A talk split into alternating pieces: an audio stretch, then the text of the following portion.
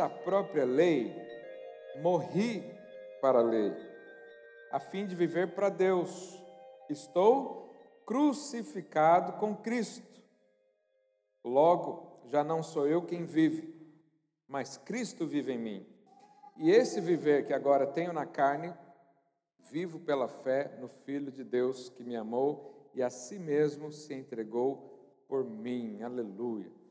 No verso 21, o apóstolo Paulo fala algo muito intrigante. Ele diz: Não anulo a graça de Deus, pois se, preste atenção nessa condição, já está aqui?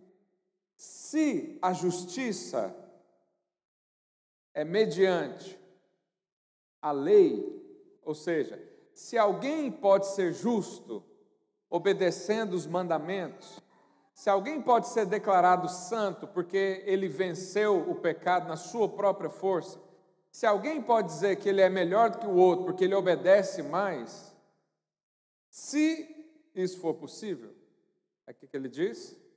Não, deixa lá. Segue-se que morreu Cristo em vão. Ou seja, por que Jesus morreu na cruz? Se eu e você poderíamos alcançar a santidade apenas obedecendo a lei. Aí Paulo diz: é impossível. Você anula o sacrifício de Cristo. Você anula a obra do Calvário. Você anula o que Deus demorou milhares de anos para consumar. Mas Jesus naquela cruz, ele disse o que? Está consumado, está feito. Não é possível acrescentar nada à obra da cruz. Então, eh, nós estávamos falando sobre uma fé confortável, uma fé onde você consegue chegar diante de Deus e pedir algo, chegar para conversar. Muitos não têm essa fé confortável porque estão cheios de coisa na mente, principalmente condenação, porque quem quer viver pela lei vive debaixo de condenação, porque quem quer viver pela lei não consegue. Bíblia diz: ninguém será justificado por obras da lei. Ninguém. Ninguém consegue ficar tempos ou ah, vamos dizer dias, sem cometer um delitozinho, porque você sabe que Jesus elevou o nível ah, do que é pecado. Antes o pecado era adulterar, hoje o pecado é olhar com pensamentos impuros. Agora, quem de nós consegue viver de uma forma íntegra, 100%, o tempo todo, para agradar o Senhor? Ninguém. Então, como não conseguimos viver dessa forma, quando caímos numa dessas leis do pecado, logo em seguida vem o que? Condenação. Você não é justo, você não é santo, você não é digno de estar diante do Senhor. Você não pode chegar diante de Deus, porque Deus é santo. Se você chegar diante dele, você vai ser consumido instantaneamente. Então, isso é viver debaixo da lei. Isso é tentar justificar a si mesmo com base na obediência da lei. Mas existe um outro caminho para ser justo. E esse outro caminho adquire-se por fé. Então, somente fé. Você sabe, um pensamento determina uma doutrina. Uma doutrina determina a sua fé. E a fé produz comportamentos. Então, se eu tenho um pensamento correto, de acordo com a palavra de Deus, eu vou definir uma doutrina correta, de acordo com a palavra de Deus. Se eu tenho uma doutrina correta, de acordo com a Bíblia, eu vou ter fé para acreditar nisso. E se eu tenho fé numa doutrina correta que veio de um pensamento de Deus, por exemplo, os meus comportamentos todos serão afetados. Então é muito importante nós crermos no que a Bíblia diz. É muito importante você crer no sacrifício de Jesus. Jesus morreu pelos meus pecados porque eu não era capaz de pagá-los. Jesus me deu a santidade, me deu o dom da justiça. Né? Foi isso tudo que nós falamos domingo passado. Quero só fazer aqui uma introdução rápida. E para consolidar também, lá em Gálatas, né, continuando no, no, pensamento do apóstolo Paulo, no capítulo 3, no verso 2, olha o que, que ele diz: Quero apenas saber isso de vós recebestes o Espírito pelas obras da lei ou pela pregação da fé? Lembra a sua vida? Quantos aqui são cheios do Espírito? Você recebeu o Espírito porque um dia Deus foi lá na sua casa e disse: Ó, oh, Gustavo está tão bom, olha, ele tem as obras tão boas, então eu acho que ele merece o Espírito Santo. Foi assim? Ou foi um dia que o Gustavo veio ao culto e o pregador disse: Se você quiser receber o Espírito, abra sua boca e peça. E ele falou: Eu quero, e foi cheio do Espírito. Como é que foi? Foi pela obra da lei ou, foi, ou pregação da fé? Pregação da fé. Então, se há algo que nós precisamos investir na nossa vida, é a fé no que diz as Escrituras. E aqui diz que a justificação que a santificação foi nos dada. Falei para o seu vizinho: você não é capaz de ser justo por você mesmo. Fala para ele: é impossível comprar a santidade. É impossível merecer esse título de santo. É impossível. Nós não conseguimos. Então, nós precisamos crer.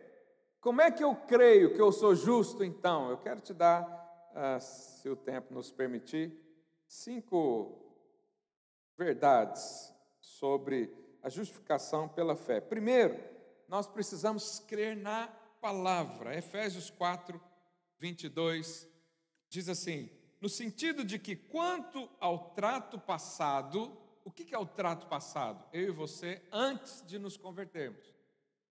Vos despojeis do velho homem. O que é despojar? Deixar de lado. Você está por um caminho e deixa no caminho, isso é despojar. Despojei do velho homem que se corrompe segundo as concupiscências do engano, e vos renoveis no espírito do vosso entendimento, e vos revistais do que? Do novo homem. Falei para o seu vizinho, você é um novo homem, uma nova mulher. Aqui, homem está representando todos, né? E aí ele diz: o que, que é esse novo homem? Que você sabe, eu e você nascemos da vontade do homem, nascemos do pai e da mãe, que são filhos de Adão. Por isso somos pecadores. Nascemos de Adão, herdamos o pecado, não é? Aí Deus fala do novo homem. O que, é o novo homem? Criado segundo Deus. O que, que é isso na prática? Sabe, a gente conhece a árvore pelo fruto. Antes, o velho homem, quando olhava para você, via só o quê? Pecado, transgressão. Então você era um pecadeiro, um pé de pecado, uma árvore. e dava isso. Pecadeiro dá o quê? Pecado. Você olha o mundo, você vê o quê? Pecado. Transgressão, afastamento de Deus. Maldições, doenças, pobreza, isso tudo é um pacote que você herdou de Adão. Depois você acerta as contas com ele lá no céu. Não foi culpa sua. Eva também, mas a responsabilidade caiu sobre Adão. Aí você recebeu agora uma nova, você foi feito uma criatura nova, nova criatura. As coisas velhas já passaram, eis que tudo se fez novo. Então você deixou de ser um pecadeiro e nasceu segundo Deus. Olha que benção.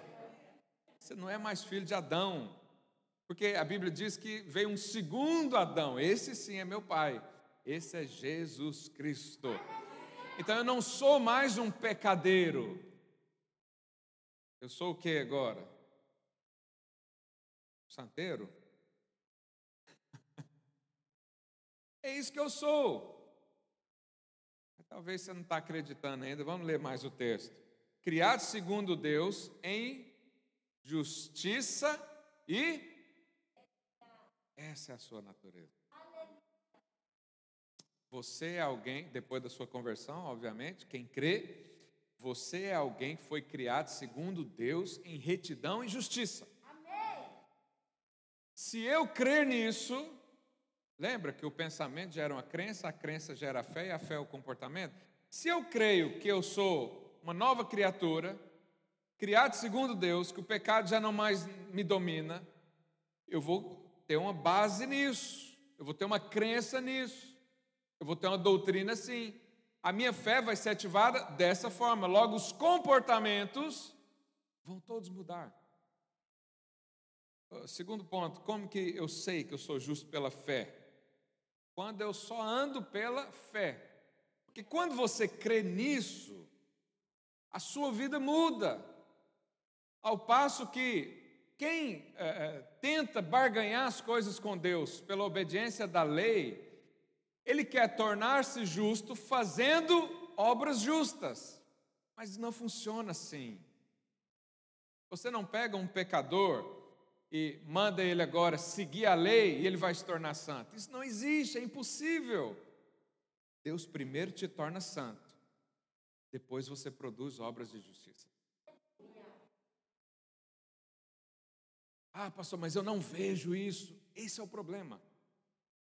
Não é para você olhar comportamento, é você olhar fé, é para você olhar crença, é para você determinar quem você é em Deus. Depois que você se achar nele, automaticamente as suas obras serão todas justas. Quem crê nisso, diz um glória a Deus. Sabe, tentar justificar uh, pela obediência da lei é como, vamos imaginar que eu digo para vocês: olha, uh, para alguém alcançar a santidade, ele tem que dar um salto, um pulo, um salto, tem que saltar. Então, vamos nos preparar para saltar. Então, alguns são atletas, tem atletas aqui no nosso meio? Ok. Quantos metros você consegue pular? Hã? O Edilberto é atleta. Quantos metros você consegue pular? 50 centímetros? A altura do palco aqui, ó. Você sabe que a, o recorde mundial de salto sem nada, né? Só vir saltar é de 2 metros e 45. A pessoa vem correndo, pula e deita assim, cai numa caminha, já viu isso? 2,45. Aí vem o outro e fala: Não, eu vou alcançar a justiça mais rápido que você, eu vou ser mais justo que você, porque eu vou saltar com vara. Falo, então tá bom, vou saltar com vara. Tem um francês, 2014, saltou com vara 6 metros e 14 centímetros. Só que há um problema. Para alcançar a justiça e a santidade, nós temos que dar um salto até as nuvens. Aí eu digo para você: que, que adianta o Edilberto falar que é mais justo que eu, que ele salta dois metros e eu só salto um metro? Essa comparação é lógica? Lógico que não. Porque teria que saltar até as nuvens, não importa se é dois, dez, três ou dez. Qual que é a altura das nuvens? Tem alguém que sabe essas coisas aqui? Os irmãos não estudam essas coisas, não? Coisas tão relevantes assim para a vida.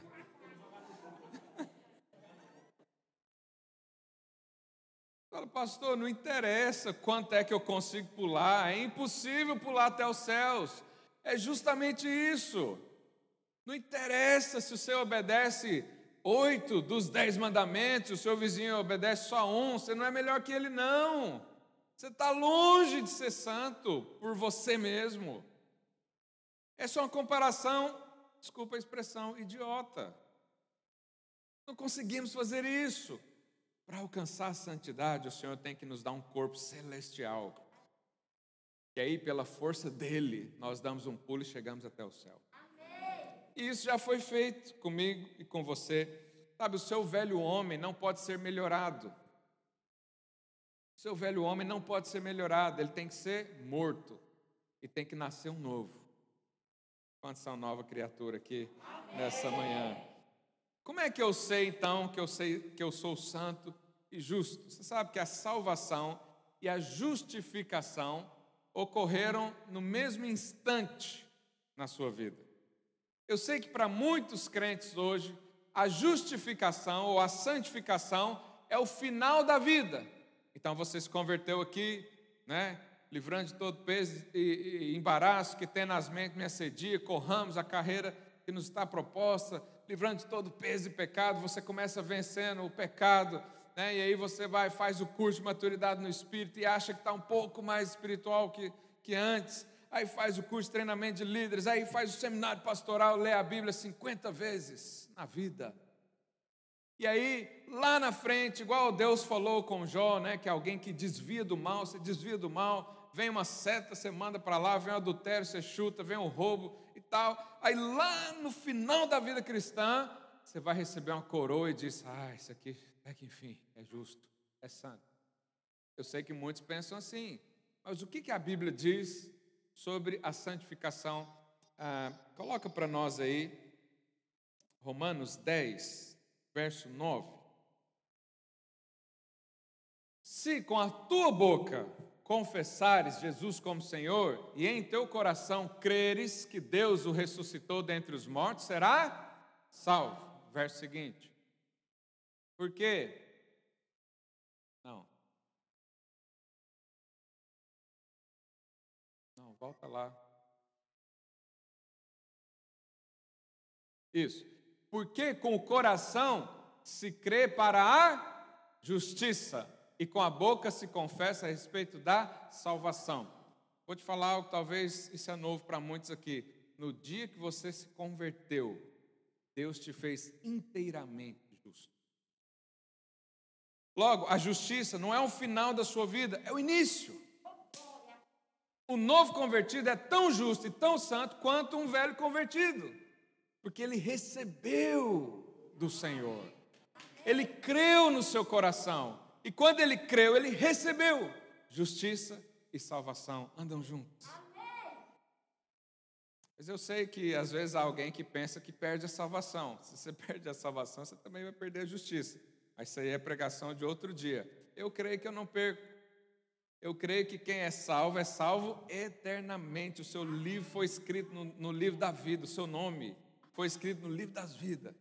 Você se tornou filho, mas você não se tornou porque você mereceu, porque você tinha condições para isso. A Bíblia diz que Jesus morreu na cruz quando você era pecador.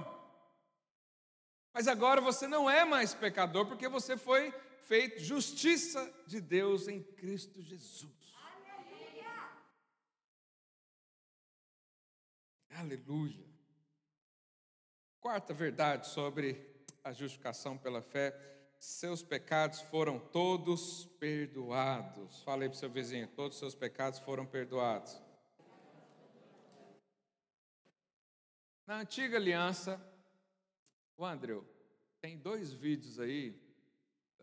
Consegue? Ok. É o primeiro vídeo mais curto. Na antiga aliança, eu e você não poderíamos simplesmente pedir perdão pelos pecados alguém tinha que pagá-los. Alguém tinha que fazer alguma coisa. Ou você pagava, é, tinha as punições né, da lei, mas a maioria delas tinha que ser pagas com a morte. Então havia uma opção de sacrificar um animal, e esse animal morria no seu lugar, no nosso lugar. Então eu quero só passar um vídeo aqui para ilustrar isso para você. Passa aí. Isso. Volta um pouquinho. Ritual do sacrifício tabernáculo. Então vinha lá o pecador com o cordeiro. O pecador traz o cordeiro e o sacerdote o examina. O cordeiro tem que ser sem defeito. Ele não pode ter manchas, não pode ter cicatrizes. Tem que ser perfeito. O sacerdote examina não o pecador, mas o cordeiro. Depois de examinado, ele aprova. O pecador impõe suas mãos sobre o animal.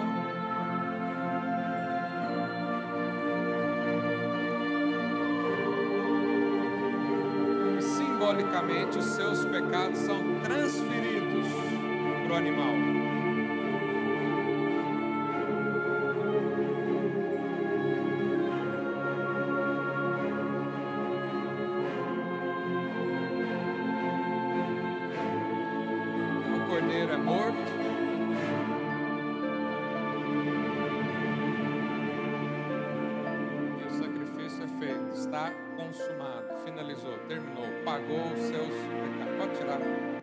pagou os seus pecados. Mas essa pessoa está limpa, entre aspas, até quando? Até o próximo pecado. Então vamos supor que ele sai ali do sacrifício, tropeça numa pedra, falar o que não devia. Ele já tinha que achar o animal e voltar para dentro. Mas o escritor de Hebreus diz que esse sacrifício não tirava o pecado da pessoa, só cobria, só pagava, mas não resolvia o problema. Mas Deus então criou uma obra, a obra da cruz. E aí, vou passar o outro vídeo aqui para você ver a semelhança. Pode colocar o outro, por gentileza.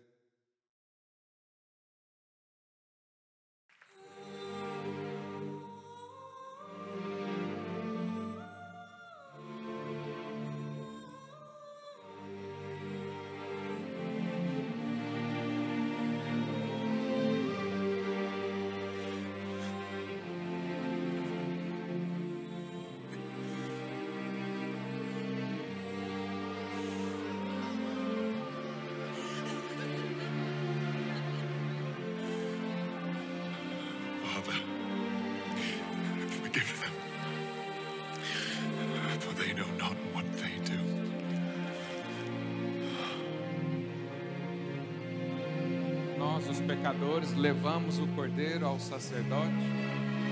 Jesus foi observado por três dias diante das autoridades, não foi achado nenhuma transgressão, nenhum pecado, porque ele era santo. Ele era o cordeiro perfeito.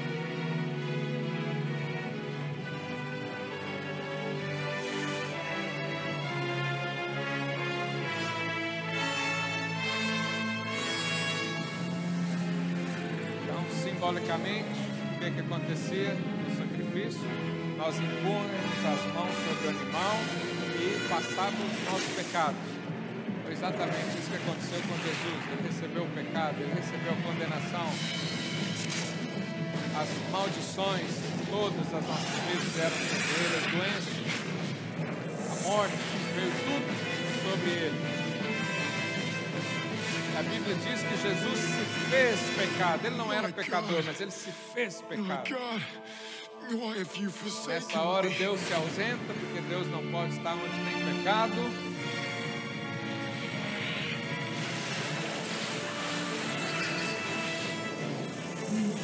Todo o pecado da humanidade veio sobre ele.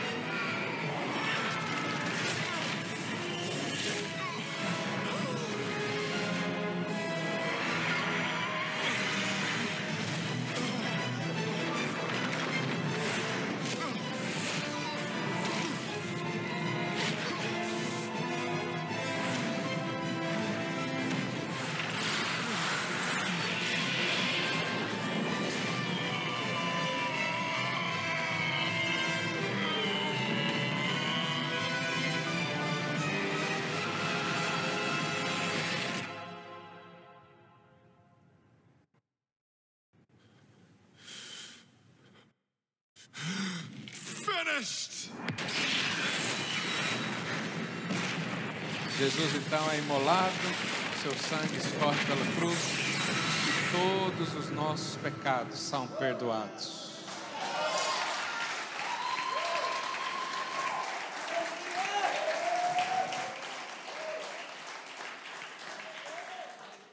Se você crê nessa obra de Deus, chama-se cruz, nunca você vai ter mais dúvidas sobre a sua identidade, sobre a sua santidade, sobre a sua justiça. Porque todos os dias você vai dizer: Ele me perdoou, eu sou perdoado. Se eu me refiro como pecador, eu estou desconsiderando tudo isso. Eu estou dizendo: Deus não pagou pelos nossos pecados. Eu vou ter que ajudar Ele. Ele não pagou pelo pecado consciente, o que eu quis fazer, eu vou ter que ajudar Ele a pagar de novo. Jesus não vai voltar mais para a cruz, porque olha aqui que em Hebreus 10 diz, Hebreus 10, capítulo, capítulo 10, verso 10. Nessa vontade é que temos sido santificados mediante a oferta do corpo de Jesus Cristo, uma vez por todas. Ora, todo sacerdote se apresenta dia a dia a exercer o serviço sagrado e a oferecer muitas vezes os mesmos sacrifícios que nunca, jamais podem remover pecados. Jesus, porém, tendo oferecido para sempre um único sacrifício pelos pecados, assentou-se à destra de Deus, aguardando daí em diante até que todos os seus inimigos estejam por estrados dos seus pés. Porque com uma única oferta aperfeiçoou para sempre quantos estão sendo santificados. Jesus só fez um pagamento, ele vale por tudo. Antes a gente não era, a, a, a, nossa vida continuava ainda com pecados, a nossa vida continuava ainda torta, mas o Senhor resolveu de uma vez por todas. Se eu acredito nisso, se você acreditar nisso, nunca mais você vai deixar ah, um pensamento ou alguém te chamar de pecador. Você não é mais pecador. Você é filho de Deus, lavado pelo sangue. Como que alguém lavado pelo sangue se torna pecador de novo? Ah, mas eu caio em pecado. O apóstolo João fala algo interessante. Deixa eu ler para você, meu tempo já está esgotado. Pode. 1 João 2,1 diz: Filhinhos meus, essas coisas vos escrevo para que não pequeis. Se, todavia, alguém pecar, temos o advogado aí com letra maiúscula, simbolizando quem? Jesus. Todas as vezes que você cai em pecado, Jesus vem como advogado e diz: Esse pecado já foi pago. Não há mais condenação. Não há mais punição por causa desse pecado. Você não precisa se afastar de Deus por causa disso. Você pode correr para a presença dEle, Ele mesmo vai te ajudar a livrar de todas essas coisas, principalmente a sua crença. Então, quando nós cremos que todos os pecados foram perdoados, então nós cremos na justificação. E eu posso levantar todos os dias da minha vida e dizer: Eu sou justo, eu sou santo. Por quê, pastor? Porque você não pecou hoje? Não porque Deus diz que eu sou. Deus diz que eu sou. E quanto mais eu recebo isso, mais as minhas atitudes são transformadas, conforme essa palavra do Senhor. Então, se um dia os céus te condenar, se um dia Deus te condenar por causa de um pecado, Ele está sendo um Deus injusto porque ele mesmo está invalidando a obra do seu filho. Mas a Bíblia diz que Deus é justo. E ele é justo para reconhecer que na sua vida foi feita a justiça. Ele é justo para reconhecer, ao olhar para você, ele vai ver que você está revestido de Cristo. Então Deus, quando olha para você, ele não vê os pecados, ele vê o sangue do seu filho derramado ele tiver encharcado de sangue, ele diz: Esse também é meu filho amado. Sabe, então nós precisamos crer, nós precisamos decidir o que, que nós vamos crer. Ou você crê na justificação pelas obras, pela obediência da lei, e a Bíblia diz, né, eu vou continuar uh, falando sobre isso. A Bíblia diz que esses que vivem pelas obras da lei vivem debaixo de maldição, porque a lei faz isso. Mas quem vive pela fé não tem maldição. Um crente hoje pode ser amaldiçoado. Sim ou não? Vou falar isso nos próximos domingos, não perca.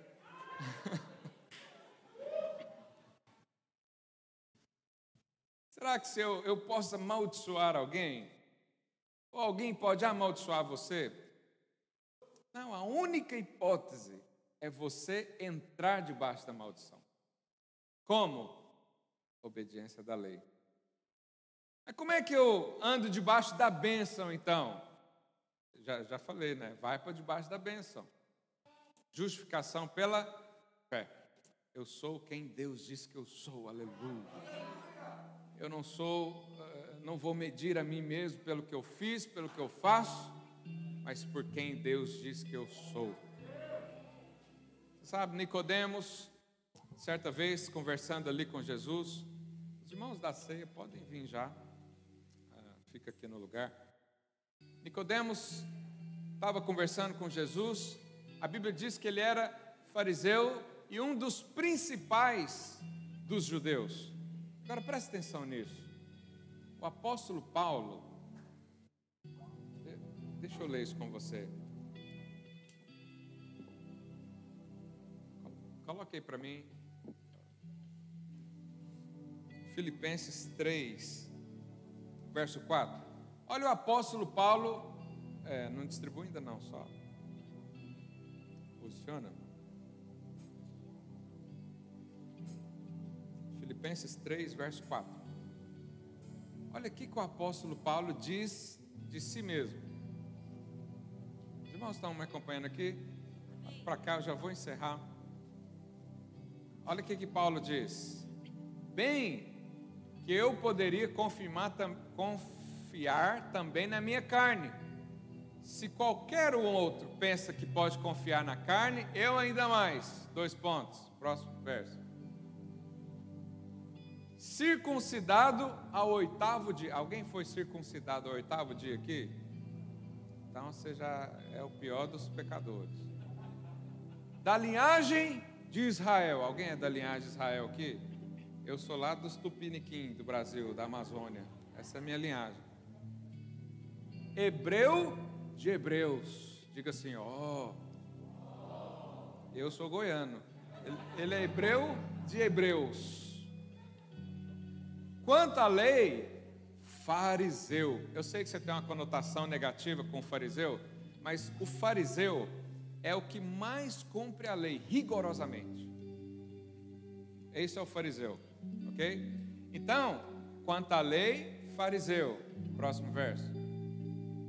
Quanto ao zelo, perseguidor da igreja.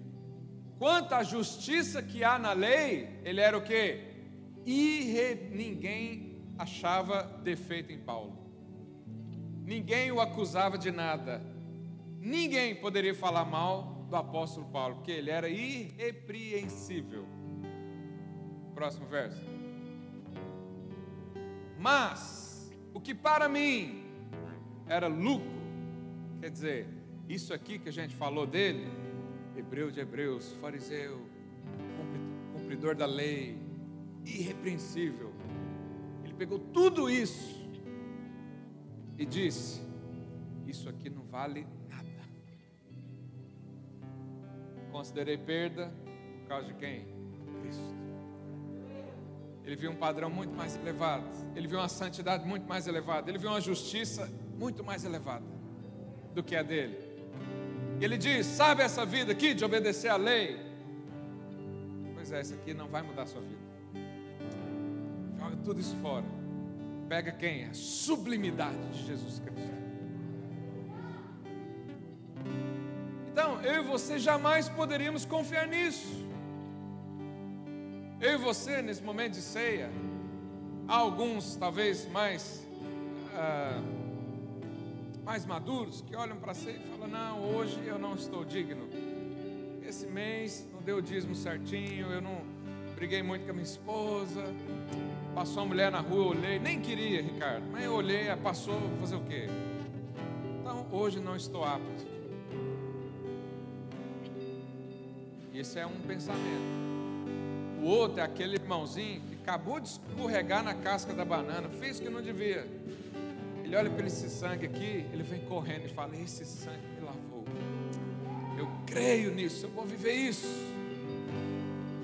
Aquele outro que é mais conservador, que é mais experiente, ele afasta de Deus. Paulo diz: essa justificação que ele tem em si mesmo não vale nada, não justifica ninguém. Mas esse aqui, esse pecador que reconhece que fez, mas também reconhece o sangue que o, limpou, esse alcança favor, esse alcança justiça, esse alcança santidade. Paulo não era santo. Paulo não era santo. Ele era irrepreensível, mas não era santo. Mas um dia ele se encontrou com Jesus e se tornou tal como. E aí ele diz lá em Coríntios, 1 Coríntios 15, 10, que você imagina Paulo, perseguidor da igreja, assassino, ele mandou matar cristãos, com certeza. Ele não tinha padrão moral para ensinar o evangelho. Ele não tinha padrão moral para falar sobre graça.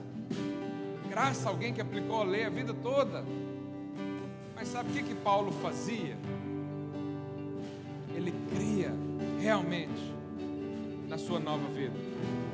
E ele diz, 1 Coríntios 15, 10: Mas pela graça de Deus, sou o que sou. Sabe, às vezes Paulo foi numa igreja e alguém disse: Você não podia estar aqui pregando a palavra, você tinha que estar lá se arrependendo dos seus pecados. E ele mesmo diz: Dos pecadores eu, eu sou o pior. Mas eu sei quem eu sou em Deus, e com essa nova identidade, vou trabalhar para o Senhor e eu vou fazer muito mais do que os outros, porque eu decidi crer, eu decidi confiar que foi o Senhor que me chamou, não foi por eu mesmo. Eu decidi confiar que o que eu tenho não é mérito do que eu fiz na minha vida, mas é o favor de Deus derramado àqueles que creem. O favor é para quem não merece, quem merece não tem favor.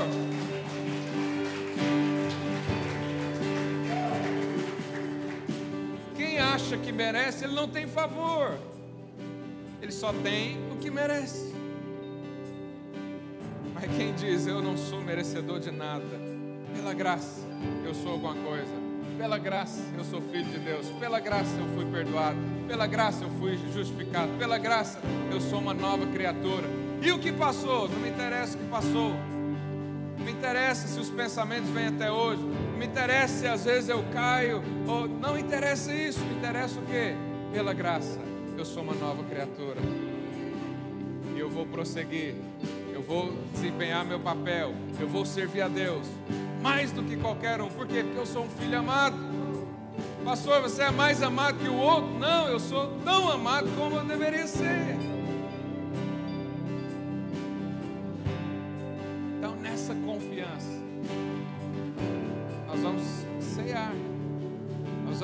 Lembrar do que? Do sacrifício. Nós vamos lembrar que a oferta pelos pecados foi aceita por Deus. E Deus só avaliou a oferta, não avaliou você. A Bíblia diz que Deus morreu, Jesus morreu por você quando você era pecador, quando você era ímpio, quando você jogava pedra na cruz, quando você falava mal de crente. Deus enviou Jesus para te salvar com todo o amor que Ele tinha. Quanto mais agora que você está aqui aos pés.